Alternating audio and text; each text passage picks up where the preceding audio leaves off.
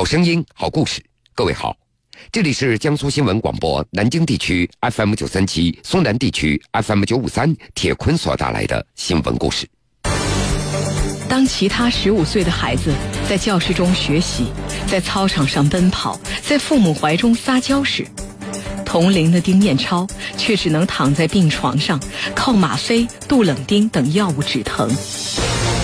面对死亡，丁彦超表现出了超同龄人的从容。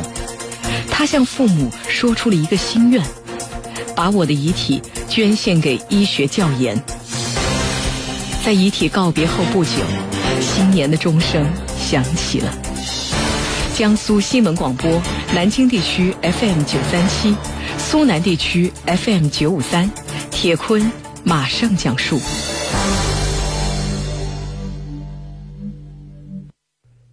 如果没有生病，十五岁的丁彦超应该就读于扬州市江都区实验初中三年级。在父母、老师和同学的印象中，他就是一名非常乖巧懂事的孩子。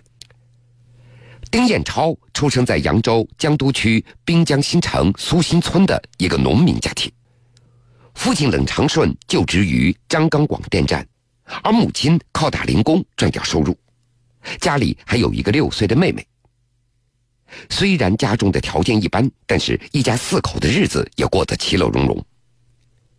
丁彦超从小就特别的懂事，在父亲冷长顺的记忆当中，七岁开始，儿子就一个人骑车上学了，从来不需要父母来接送，学习更不要家长来操心，每次考试那都是名列前茅。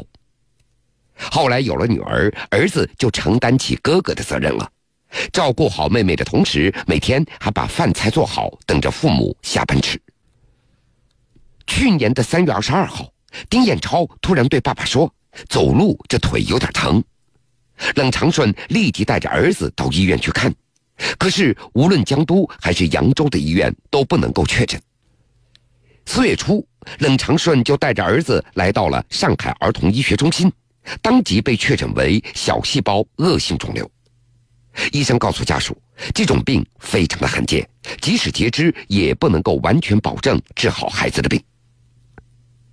冷长顺怎么都不敢相信孩子患了恶性肿瘤，他又带着丁彦超来到复旦大学附属中山医院、北京三零幺医院，但是每次检查的结果都是一致的。冷长顺和妻子决定砸锅卖铁，也要把孩子救治过来。随后开始了在上海儿童医学中心的治疗。在治疗期间，懂事的丁彦超一心想着尽量减轻父母的负担，处处在为父母着想。用冷长顺的话说：“我们家小超从生病到现在，从来没有掉过一滴眼泪，还不时的劝我和他妈妈要坚强。化疗时孩子吃不下饭，但当着我们的面，总是要坚持把饭给吃下去。”有时他会说上卫生间，让我们不要跟着。其实到卫生间，他是把吃下的饭给吐出来，担心我们看到这一幕会难受。第一个疗程结束以后，冷长顺就带着儿子回到了在上海所租住的一个房间里。由于他要出去买菜，就让儿子自己先上楼回家。等冷长顺买菜回来，发现儿子还站在楼道口。爸爸。我的腿爬不上去，你能背我吗？冷长顺二话没说，背起儿子就爬上楼。当爬到二楼家门口的时候，他第一次当着儿子的面泪如雨下。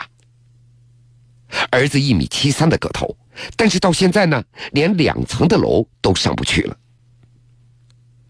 到了去年的十一月份，在经历了七次化疗、二十五次放疗以及一次手术以后。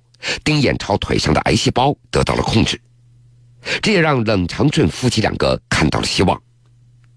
随后，丁彦超随着父母回到了江都来休养，打算过一段时间再去上海接受第八次化疗。可是，残酷的命运还是没有放过这个本已不幸的家庭。就在回家之后没过几天，丁彦超突然说胸口疼，这父母的心又被提了起来。去年十二月初，冷长顺又带着儿子来到上海。经过检查，医生告诉冷长顺，癌细胞已经扩散到肺部以及淋巴了，最快也只有两个星期的生命了，最迟也熬不过过年了。所以医生就建议冷长顺带着儿子回家，已经没有治疗的意义了。去年的十二月九号，丁彦超住进了苏北医院呼吸内科病区，由于没有空余的床位，只能够住在走廊里。在病床上，丁彦超一次又一次的追问父母：“我们为什么要从上海回来呢？”每次父母都对他说：“我们在扬州住几天，很快就回上海的。”十二月九号的下午，冷长顺外出打饭回来，看到儿子匆忙把手机塞在被子里。当冷长顺拿出手机的时候，发现儿子正在搜索胸部疼痛的原因。丁彦超说了一句：“爸爸，你跟我说实话吧，什么结果我都可以接受。”既然听到儿子这样的话了，冷长顺也就决定不再隐瞒了。儿子有权知道他的病情。他哭着告诉小燕超：“以后你再也见不到爸爸妈妈和妹妹了。”没想到丁彦超表现出出乎寻常的镇定，在沉默了片刻之后，他做出了一个惊人的决定：捐献器官和遗体，并且还嘱咐爸爸妈妈，不要告诉妹妹我走了，就跟她说哥哥出门上学了，不能够回家陪他玩了。没有好心人的帮助，我也活不到今天。我很感激他们，却无以回报。那就把我的器官捐献给需要的人，把遗体用作医学研究，就当是对社会的一点报答吧。丁彦超他也知道自己没有成年，捐献器官必须要亲属同意才可以，所以他多次请求父母一定要满足他这最后的心愿。最终，冷长顺夫妇只能够含着眼泪答应下来，但是这个做法却遭到了爷爷奶奶的极力的反对。随后的几天，在家人的苦苦相劝之下，老人终于同意了孙子的想法。去年的十二月十一号，冷长顺通过江都默默爱心志愿者协会与区红十字会取得联系。协会决定特事特办，第二天就将捐献申请表送到了冷长顺的手中，帮着他来完成填表的任务。经过各项审查，考虑到患者器官中可能存留癌细胞，不适合做器官捐献，只能够为其办理遗体捐献。十二月二十七号，为了表彰丁彦超的行为。去红十字会与默默爱心志愿者协会的人员一同来到苏北医院看望了丁彦超，并且送来六千元的慰问金。冷长顺当场做出一个令人震惊的决定：我要把这些钱转捐给志愿者协会，希望能够帮助到更多的人。我的儿子已经不需要了，这是我的意思，同时也是小超的最后一个心愿。我希望可以帮他完成。当说完这句话的时候，冷长顺转过头，竖起大拇指，微笑着对儿子说：“儿子，你是我的骄傲。”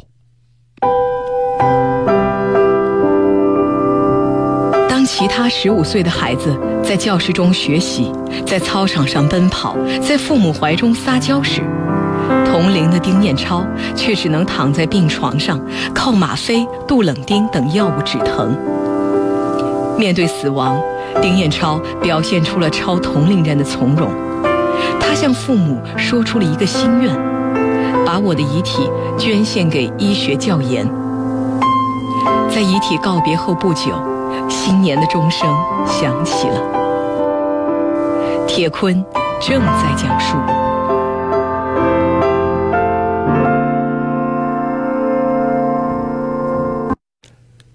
去年的十二月十九号。丁彦超在自己的 QQ 空间当中发出了一条消息：“又是一个早晨，又熬过了一夜。”十二月十二号，丁彦超也曾经发出一个消息：“快坚持不住了，并且还配上了哭泣的表情。”十二月三十一号上午的十一点钟左右，丁彦超跟妈妈说：“妈妈，今天是初三，我好走了。”此后，小燕朝开始不断的问爸爸时间，直到当天下午的四点钟左右，丁彦超用尽力气跟冷长顺说：“爸爸，我实在坚持不住了，爸爸，你就让我走吧。